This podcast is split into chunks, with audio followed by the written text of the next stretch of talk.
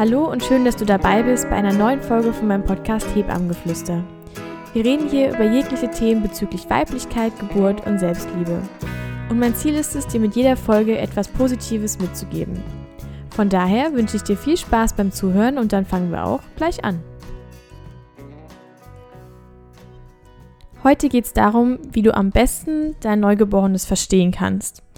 Weil der Punkt ist, in den ersten zwei Jahren denkt dein Neugeborenes, du weißt, was es will. Du weißt ganz genau, was es denkt, was es fühlt, was es gerade braucht.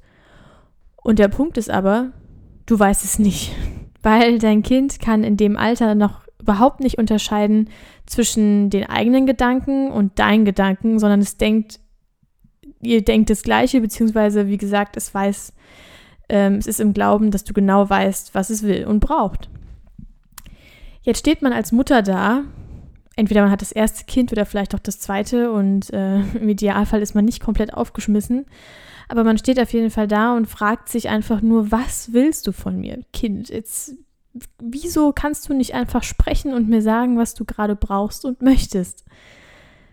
Ja, schön wär's, ehrlich gesagt. Ähm, so ist es leider nicht. Ich arbeite gerade zusammen mit einer Hebamme im Wochenbett ähm, das nennt sich Externat. Das sind elf Wochen in der Ausbildung, in der man bei einer freiberuflichen Hebamme oder in einem Geburtshaus oder ja, bei einer Hausgeburtshebamme oder wie auch immer ähm, mitlaufen und mitarbeiten darf, um einfach die Freiberuflichkeit kennenzulernen, weil im Krankenhaus kriegt man natürlich keinen Einblick vom Wochenbett, sondern halt, also beziehungsweise nur von den ersten drei Tagen und danach ähm, sieht man die Frau ja nie wieder eigentlich. Deswegen ist es ganz schön, mal was ganz Neues und man merkt einfach bei fast jedem Hausbesuch, ähm, außer es ist jetzt das zweite, dritte, vierte Kind, ähm, dass sich die Frauen einfach total unsicher fühlen und das Gefühl haben, sie müssen immer mehr machen und immer mehr leisten und immer mehr tun und alles irgendwie, also es gibt keinen Moment, in dem man mal nichts tut, weil man seinem eigenen Kind ja immer was Gutes tun möchte. Und es ist jetzt auch gar kein schlechter Gedanke, aber ich glaube, das ist auch etwas sehr gesellschaftabhängiges, weil wir sind ja allgemein, wir Deutschen oder wir europäischen Bürger sind ja Menschen, die immer denken, sie müssen mehr leisten, sie müssen tu irgendwas tun und man kann ähm, nichts erreichen, wenn man nichts tut. Und das ist eben auch der Gedanke, ähm, glaube ich, vieler Mütter, dass sie denken, okay, mein Kind, mein Kind braucht jetzt gerade irgendwas, irgendwas, also irgendwas, was ich jetzt tun muss, irgendwas, was ich jetzt erschaffen oder ja, dem Kind geben muss. Und oft wird dabei vergessen, das Simpelste, was man geben kann, wofür man gar nicht viel tun braucht oder was nicht viel fordert, sage ich mal. Und zwar einfach Liebe geben, Nähe geben gerade in unserer Zeit, in unserer Gesellschaft, wie gesagt, ist das Thema Liebe und Nähe geben ganz, ganz schwierig geworden, weil das was total Privates ist, weil das was ähm, ist, worüber man nicht gerne redet, weil man in der Öffentlichkeit immer das Gefühl hat, man muss irgendwie stark sein, man muss ähm, ja so ein Standing haben, als wäre man, als könnte man als alleine auf dieser Welt leben und irgendwie ja, man ist praktisch unerschütterbar und man braucht niemand anderen und es ist zwar schön, andere Menschen im Leben zu haben, aber ja, man selbst ist irgendwie total unabhängig, ähm, was ja auch in gewisser Weise natürlich wichtig ist. Aber man muss auch diese Seite bedenken, die wir in uns haben, die jeder Mensch in sich trägt. Das ist vollkommen egal, wie alt, wie groß, wie klein, ähm, was er macht oder was auch immer. Jeder Mensch hat irgendwo das Bedürfnis nach Nähe, nach Zuneigung, nach Liebe. Und so wie Neugeborene, Kleinkinder oder Kinder allgemein sind, die handeln eben sehr, sehr intuitiv. Und die denken nicht so viel darüber nach, was sie gerade brauchen und ob das okay ist, was sie jetzt brauchen und ob man das nicht irgendwie, ähm, ja, ob das jetzt gut angesehen wird oder nicht, sondern die, ja, die brauchen das dann einfach in dem Moment und das ist dann auch für die in Ordnung und dann holen sie sich das oder dann signalisieren sie das, was sie gerade brauchen und das ist eine Eigenschaft, die ist so stark und die verlieren wir teilweise, nicht alle, aber viele verlieren das im Laufe des Erwachsenwerdens, weil sie denken, sie müssen sich anpassen, weil sie denken, es gibt gewisse Normen, Regeln, Vorgaben, wie man sich verhalten muss, was man darf und was man nicht darf. Und wie gesagt, bei, bei Kleinkindern, bei Babys, bei äh, Kindern allgemein, die denken sie über sowas nicht nach, sondern die wissen das und das wollen und brauchen sie gerade. Dann schauen sie, wie sie das irgendwie kriegen. Oder dann signalisieren sie das. Und das ist was ganz Starkes und das sollten wir uns ab und zu auch mal abgucken, weil das sind einfach die tiefsten Bedürfnisse. Und wenn die gedeckt sind, dann sieht der Tag schon mal ganz, ganz anders aus oder das eigene Empfinden, sage ich mal. Und da komme ich auf den Punkt zurück, dass man mit dem Neugeborenen, dass so der Standardsatz ist von einer Frau, also ich habe es gefüttert, ich habe es gewickelt, ich habe, ähm, ja, es hat geschlafen, es ist alles eigentlich gut, aber es schreit trotzdem. Es ist bestimmt Bauchweh. Also alle Eltern sagen grundsätzlich immer, ja, das Kind hat Bauchweh. Das kann ja auch sein, weil natürlich muss der Darm sich entwickeln und ähm, das kommt immer so in Schüben, dass es einfach nochmal Phasen gibt, wo das dann viel, viel anstrengender für das Kind, gibt, äh, für das kind ist. Keine Frage. Aber jetzt denkt mal an uns Erwachsene. Im Großen und Ganzen sind Neugeborene oder kleine Babys ja auch nur eine winzige Mini-Version von uns selber. Und wie geht's uns, wenn wir Stress haben? Wie geht's uns, wenn wir Angst haben? Wie geht's uns, ähm, wenn wir überfordert sind mit allem? Oft schlägt es uns auf den Magen zum Beispiel. Oft schlägt es uns auf den Bauch. Wir kriegen Bauchweh oder wir kriegen ähm, irgendwelche Magenschmerzen. Wir kriegen vielleicht sogar der Durchfall oder sonst irgendwas. Also es, jeder Mensch reagiert da auch irgendwie anders. Und bei den Kleinen ist das ganz genauso, ja, wenn die einfach viel erlebt haben, wenn die gerade, ja, wenn sie Angst haben, wenn sie vielleicht schlecht geträumt haben oder einfach nicht wissen, wo du gerade bist, dann haben die vielleicht auch irgendwo einfach Schmerzen oder der Bauch tut irgendwie weh, aber es kommt eher vom Kopf her. Einfach weil das eine Entwicklung ist, einfach weil das Bedürfnisse sind. Und gerade dieser Punkt, dass äh, man Angst hat, wo ist die Mama, wo ist der Papa, ähm, das ist ganz präsent, weil zum, im Krankenhaus ähm, oder allgemein, wenn das Kind geboren ist, mh, am ersten, zweiten, dritten Tag kriegt, wird man irgendwann aufgeklärt über den plötzlichen Kindstod. Was total Sinn macht, ist auch ganz wichtig, weil das was ist, was wir einfach ganz schwer erklären können oder eigentlich fast gar nicht erklären können. Man kann immer nur sagen, die und die Faktoren hat man eben äh, statistisch gesehen beobachtet, die halt irgendwie einen Einfluss darauf haben. Ähm, aber man kann den plötzlichen Kindstod ja jetzt nicht wirklich begründen, das ist ja das Problem. Aber was halt da gesagt wird, sind so klare Richtlinien, wo man sagt, okay, das Kind muss immer auf dem Rücken schlafen. Das Kind muss alleine schlafen, zwar im gleichen Zimmer, aber am besten im eigenen Bettchen und ähm, ja, nichts drumherum und alles Mögliche. Und es ist auch ganz wichtig und alles schön und gut. Aber das bringt so einen Gedanken in meinen Kopf oder in den Kopf der Frauen oder der jungen Mütter, dass man eben denkt, das Kind muss alleine schlafen können. Das ist normal, dass es das kann. Und wenn mein Kind es nicht kann, dann stimmt irgendwas nicht. Und dann geht's dem, dann hat es irgendwie was im Körper, dann geht es dem nicht gut, dann hat es Schmerzen oder sonst irgendwas. Aber was ganz viele ähm, nicht gesagt bekommen oder was vielleicht nicht so richtig bewusst ist heutzutage, ist, dass wir Menschen Traglinge sind. Das hat eine, eine Hebammenkollegin gesagt und das finde ich eigentlich ganz schön, die Aussage ähm, dass es irgendwie drei verschiedene Arten gibt. Es gibt irgendwie Nestflüchter, es gibt äh, Nesthocker und es gibt dann noch die Traglinge. Und wir Menschen gehören zu den Traglingen, bedeutet, dass wir als neugeborener Mensch einfach noch nicht in der Lage sind, auf uns zu achten, dass wir nicht, ähm, ja, dass wir einfach ohne andere Menschen, ohne andere Hilfe und Fürsorge sterben würden. Und das ist ein ganz, ganz tiefes Grundbedürfnis, was jedes Kind hat, wenn es auf die Welt kommt. Und sobald man es sozusagen ablegt und alleine lässt und das Kind ist wach und merkt es, hat es einfach Angst, dass ihm was passiert. Dann kommt der Punkt noch natürlich dazu, dass Kinder oder Neugeborene in dem Alter ähm, nur auf 30 Zentimeter sehen. Bedeutet, die haben so einen scharfen Punkt im Auge und auf 30 Zentimeter können sie, ich glaube, es ist zwar schwarz-weiß, aber können sie die Mutter zum Beispiel oder den Vater oder wen auch immer erkennen. Das ist logischer, also lustigerweise die Äh, genau der Abstand, den man zwischen Brust und Gesicht hat, wenn die Frau stillt. Aber halt natürlich auch allgemein, wenn die Mutter oder der Vater oder wer auch immer das Kind auf dem Arm hat.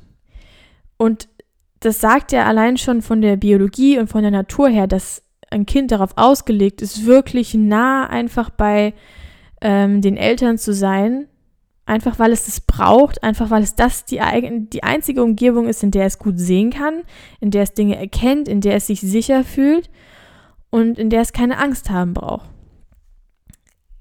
Deshalb so diese klassischen, mein Kind weint, weint, weint ähm, und schläft nicht richtig und will nicht einschlafen, dann ist der erste Tipp, den man sagen kann, dann kuschelt doch einfach. Und es ist normal, dass dein Kind vielleicht bei dir einschlafen möchte. Und ja, natürlich soll es theoretisch in einem eigenen Bettchen schlafen, aber das ist auch irgendwo unmenschlich. Allein wenn wir an uns Erwachsene denken, also zumindest mir geht's so, ich kann natürlich alleine schlafen und ich habe auch ganz viel in meiner Lufthansa-Zeit alleine in Hotels geschlafen, keine Frage. Finde ich es schöner, wenn man ähm, jemanden neben sich liegen hat? Natürlich, man fühlt sich wohler, man fühlt sich sicherer, das ist einfach ein gewisses Bedürfnis, das gestillt wird, weil einfach jemand da ist. Und auch wenn mein Freund neben mir liegt, finde ich es schön, wenn ich auch nur irgendein Zeichen davon habe, dass er da ist, indem er, keine Ahnung, indem ich seine Arme berühre, indem er meine Hand berührt oder halt, es muss ja nicht gleich kuscheln, kuscheln, kuscheln sein, aber einfach zu spüren, der andere Mensch ist da und du bist nicht alleine und ja, man ist einfach in der Gesellschaft irgendwo zusammen. Ähm, das ist einfach viel schöner und das ist auch ganz natürlich. Und so geht es den Kleinen auch. Und da ist es noch viel, viel, viel größer, das Bedürfnis.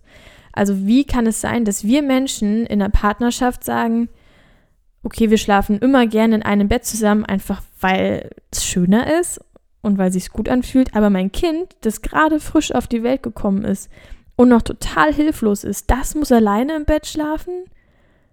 Das ist irgendwie eine Vorstellung, die finde ich ganz ja absurd und versteht mich nicht falsch. Natürlich muss irgendwo irgendwann mal der Absprung geschafft werden und das Kind soll im eigenen Bett schlafen, einfach auch um Privatsphäre irgendwie sich zu sichern und auch für die Beziehung, die man halt mit seinem Partner hat, das ist gar keine Frage. Aber ich meine jetzt wirklich so die ersten Wochen oder Monate, in denen es einfach, in denen das Kind einfach dieses Urvertrauen aufbaut, in dieses, ja, ich meine, wenn man jetzt auch wieder an uns Erwachsene denkt, wie schwer ist es wirklich, Vertrauen aufzubauen? Mir zum Beispiel fällt es teilweise sehr, sehr schwer, einem Menschen zu vertrauen. Und es braucht Zeit und es braucht ganz, ganz viel Zuneigung und Bestätigung auch. Und das ist das, was wir unseren Kindern eben auch geben müssen, dass man sagt, man ist da, egal was ist, du kannst mir vertrauen und ich werde immer für dich da sein. Ähm, und wenn es eben nur irgendwie ein Zahn ist, der weh tut und wo ich dir gerade irgendwie nicht groß helfen kann, aber ich bin da. Und das ist der Punkt, der eben auch ins Spiel kommt, wenn man diesen klassischen Satz hört von mein Kind ist gefüttert ähm, oder ist gestillt und es ist gewickelt und es hat geschlafen und es kann gar nicht jetzt irgendwie schlecht drauf sein und ich weiß nicht, was ich noch machen soll.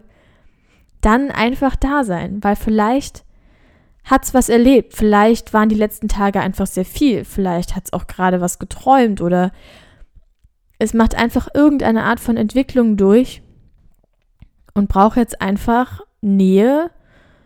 Und es kann sich gerade nicht anders ausdrücken, als zu schreien.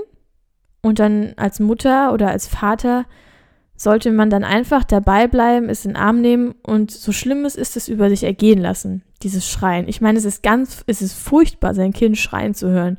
Und es gibt ganz, ganz viele Kinder, die abends vom Schlafengehen wirklich ein, zwei Stunden einfach nur weinen, weil sie irgendwo den Tag verarbeiten, weil sie kommunizieren wollen, weil sie sagen wollen, hier, ich bin da und ich brauche gerade irgendwie Unterstützung, ähm, weil es mir emotional, weil ich einfach gewisse Dinge gerade brauche und nicht verstehe und irgendwie auch einfach irgendwie neu für mich sortieren muss.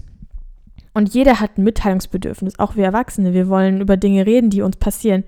Und ein Neugeborenes kann das eben nicht. Das lernt unglaublich viel. Man muss sich mal überlegen, neun Monate lang in so einer geschützten Blase zu sein, in der man wirklich nur darauf konzentriert ist, irgendwie zu wachsen, sich zu entwickeln und groß zu werden und lebensfähig zu werden.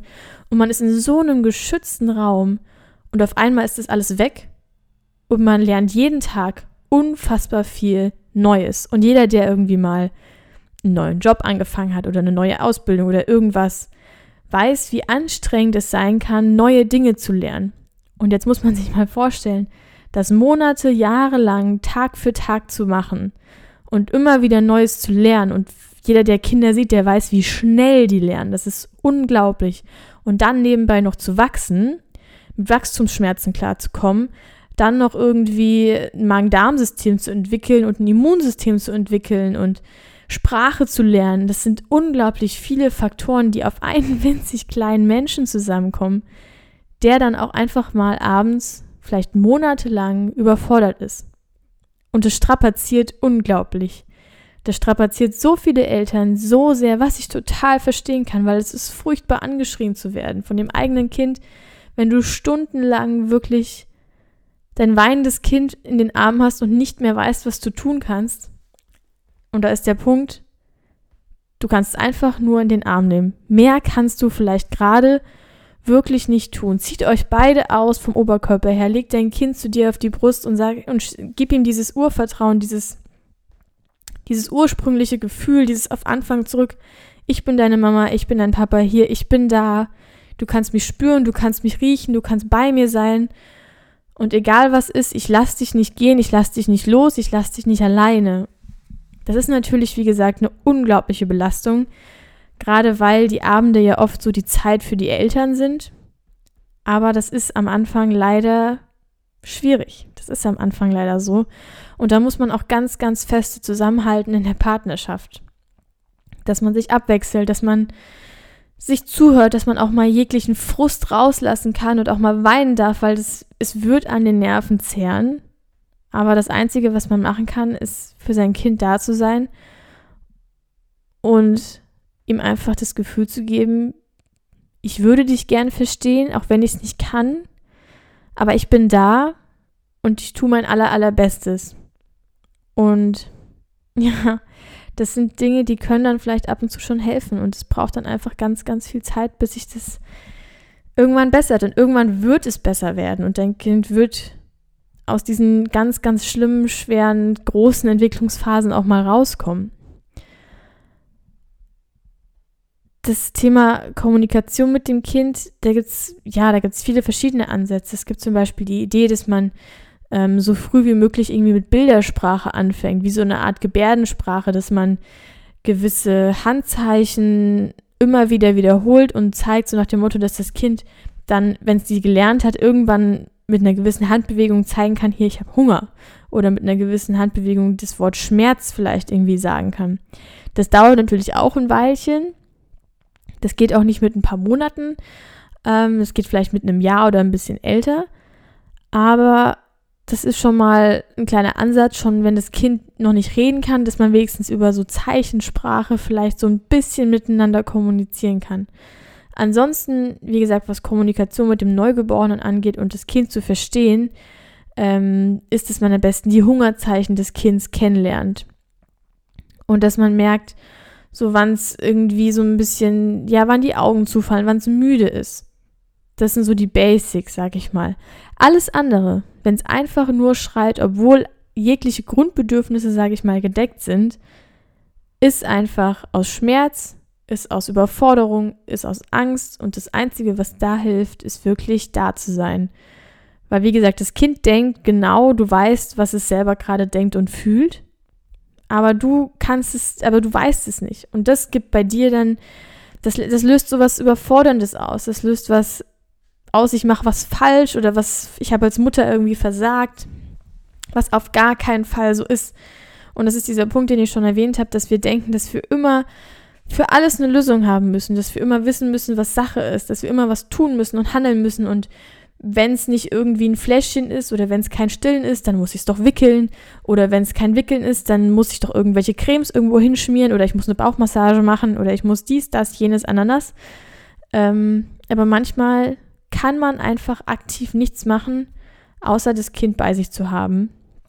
Und das reicht und es ist anstrengend genug, weil du musst immer und bedingungslos Liebe schenken, auch wenn du gerade stundenlang mit einem weinenden Kind bei dir im Arm liegst. Und das zu akzeptieren ist eben, das ist nicht leicht und das können wir nicht. oder das können wir nicht sehr gut, weil, wie gesagt, wir wollen immer irgendwie aktiv was tun. Und ähm, diese Handlungsunfähigkeit zu akzeptieren, das braucht eine unglaubliche Stärke. Oder dass du einfach nicht mehr tun kannst. Das braucht auch ein unglaubliches Vertrauen in dich selber, dass du weißt, hier, ich bin eine gute Mutter und ich würde alles tun, was ich kann, um diesem Kind zu helfen und dass es ihm gut geht. Und darauf muss man auch irgendwo vertrauen. Das ist wie so ein Instinkt, auf den man vertraut, weil man kann, also es gibt ja auch ganz viele Ärzte, die verschreiben dann irgendwie Espumisan oder Sapsimplex. Also das ist dieses kleine Mittelchen, ähm, was die Luft im Bauch binden soll und dann hilf, helfen soll, besser auszuscheiden, beziehungsweise dass die Luft aus dem Bauch rauskommt und die Kinder weniger Bauchweh haben. Die Hebamme, mit der ich arbeite, die sagt auch, erfahrungsgemäß bringt es genau gar nichts, weil die Kinder, dieses Bauchweh, das kommt nicht unbedingt von zu viel Luft im Bauch oder irgendwas, sondern es kommt wirklich vom Stress, vom Kopf her. Und da kann man so viel Espumisan oder Subsimplex geben, wie man will, und es wird nicht besser. Außer natürlich, man glaubt daran und ähm, man hat vielleicht auch gewisse Rituale, zum Beispiel was eine Bauchmassage angeht. Ähm, und man ist fest davon überzeugt und dadurch fühlt man sich selbstsicherer und dadurch kann man dem Kind eine größere Sicherheit entgegenbringen, dann ist es auch fein. Das ist ja der Punkt. Es gibt so viele Dinge, die vielleicht eigentlich gar nicht so viel Sinn machen oder nicht unbedingt evidenzbasiert sind, aber die einfach der Mutter oder dem Vater Selbstvertrauen geben. Und wenn das der Fall ist, ist es super. Dann ist es perfekt. Dann kann man äh, das anwenden und eine Mutter, die sich selbstsicherer fühlt und weiß, okay, wenn ich das und das gemacht habe, dann muss es meinem Kind besser gehen, ähm, und dadurch ist sie einfach sicherer mit ihrem Kind und kann dem Kind dadurch einfach auch mehr Liebe, Vertrauen und Sicherheit geben. Dann ist es genau das, was es erfüllen soll. Und dann ist es auch vollkommen okay. Da muss jeder so seinen eigenen Weg finden. Und einfach auch für sich vertrauen.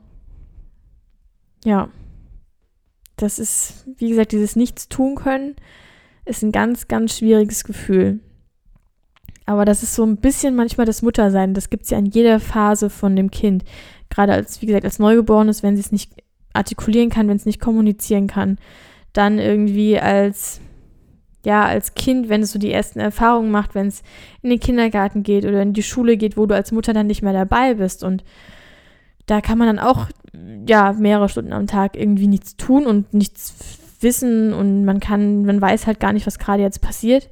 Und dann als Teenager, wenn man irgendwann vom Kind so ein bisschen Abstand nehmen muss und loslassen muss und sagen muss, okay, du musst jetzt selber erwachsen werden, du musst Erfahrungen machen. Also egal in welcher Phase vom Muttersein, es gibt immer Punkte, wo man irgendwie nichts tun kann, wo man sich handlungsunfähig fühlt und das Ganze so ein bisschen am Selbstbewusstsein kratzt. Aber wie gesagt, genau da muss man sich erinnern, wie stark die, das eigene Vertrauen in einen selber ist und man weiß, man hat das Beste getan oder man tut immer das Beste. Und das ist natürlich ist es genug und für mein Kind ist es auch genug und mein Kind liebt mich und mein Kind vertraut mir und deswegen ist alles, was ich tun kann, einfach da zu sein. Und wenn es mich braucht, bin ich da. Und wenn es weint, bin ich da. Und wenn es gefüttert werden möchte, sonst irgendwas, dann bin ich natürlich auch da. Aber gerade für diese Dinge, wo man einfach mal keine Lösung für hat jetzt, oder keine sofortige. Es ist einfach dieser Punkt, da zu sein. Ganz, ganz wichtig. Und wenn wir jetzt schon beim Thema Kommunikation sind, was ein ganz, ganz großes Thema ist und man sucht ja immer wieder nach neuen Möglichkeiten, sich miteinander auszutauschen und einfach nicht diesen, dieses Gefühl zu haben, allein zu sein, weil das ist, glaube ich, ganz schwierig und gerade so für die Mütter ist es ja auch sehr schön, wenn man als Hebamme nach Hause kommt ähm, zu ihnen und einfach das Gefühl gibt, hier, du bist nicht alleine, das ist ganz normal, was hier gerade passiert. Und es geht ganz vielen Menschen so. Und auch ich als Hebamme bin dann da und versuche einfach Sicherheit zu geben und der Frau das Gefühl zu geben, sie ist Teil von etwas und sie macht es genau richtig und ähm, so will es die Natur haben. Das ist was, das haben wir Menschen in uns. Wir wollen immer Teil von etwas sein.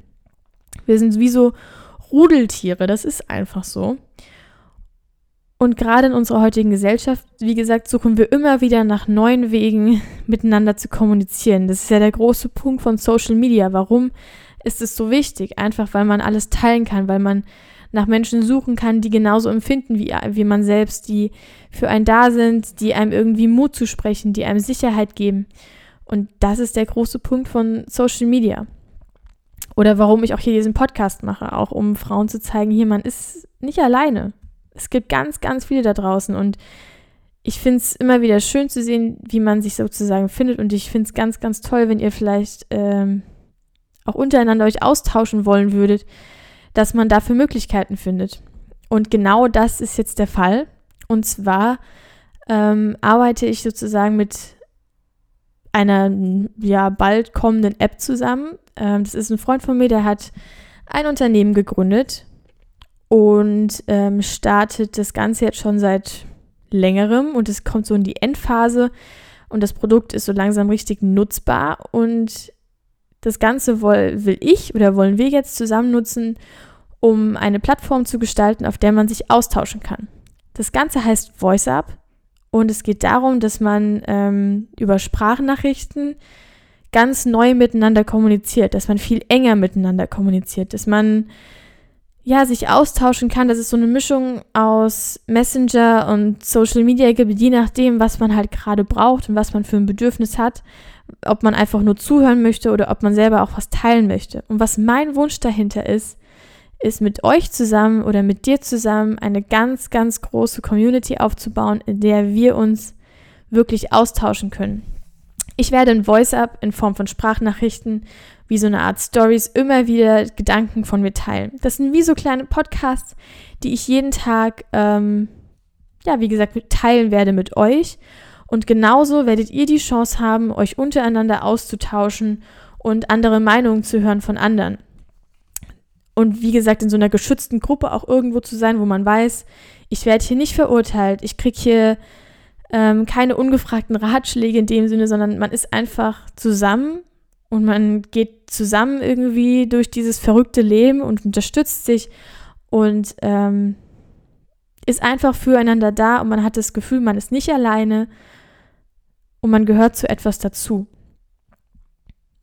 weil diese Phase im Leben, dieses Muttersein oder dieses Frausein, ist einfach mit vielen Herausforderungen verbunden.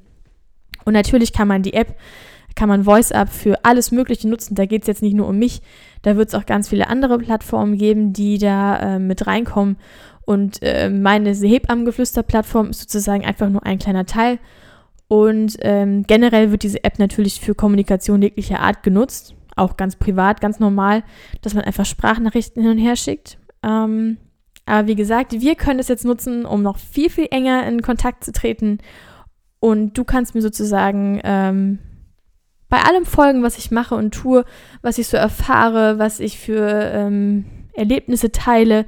Das wird alles dann auf dieser Plattform geschehen und du kannst direkt mit mir in Kontakt treten und äh, mir Feedback geben, mir antworten und ähm, genauso aber mit anderen Frauen, mit anderen Müttern vielleicht in Kontakt treten, mit anderen Hebammenschülern, mit anderen, ähm, was auch immer, wer eben zu unserer Community, wer sich damit anschließen möchte und wer halt, ja, sich gegenseitig pushen und unterstützen möchte. Dafür ist das Ganze gedacht, dafür ist es da. Und ich werde euch auf jeden Fall auf den Laufenden halten und ich freue mich riesig, wenn es soweit ist. Einfach weil das, wie gesagt, eine ganz, ganz tolle Chance ist, ähm, für uns was aufzubauen, eine, eine Community, eine, eine Gruppe, in der wir wirklich wir sein können, in der wir jegliche Ängste raushauen können, in der wir Unterstützung kriegen und suchen können und einfach ganz, ganz viel erreichen können. Ja, das ist was sehr Schönes. Ähm, ich sage euch Bescheid, wann es soweit ist. Vermutlich werde ich dann einfach in Instagram oder auch hier in Spotify den Link dazu, dem Download von der App ähm, verlinken, wenn es soweit ist. Und dann könnt ihr euch die runterladen, mich adden und dann können wir zusammen sozusagen ähm, ja, den Tag verbringen und gucken, was so alle auf uns zukommt und Hilfe suchen und Hilfe bekommen und einfach auch ein bisschen Spaß haben und vielleicht über alle möglichen Themen dieser Welt uns einfach austauschen und uns äh, gegenseitig weiterbringen. Das ist mir ganz, ganz wichtig. Ich hoffe, die Folge hat dir gefallen und ich freue mich aufs nächste Mal. Und falls du mir ein Feedback oder irgendwas dalassen möchtest, schau bei mir auf Instagram vorbei, heißt auch Hebammengeflüster und schreib mir oder schreib unter das Bild, wo ich ähm, die Folge angekündigt habe und dann kannst du gerne noch dein Feedback dazu dalassen. Ich freue mich immer über jede Meinung oder von jedem zu hören. Genau, ich wünsche dir noch einen schönen Tag, schönen Abend oder einen schönen Mittag. Ciao!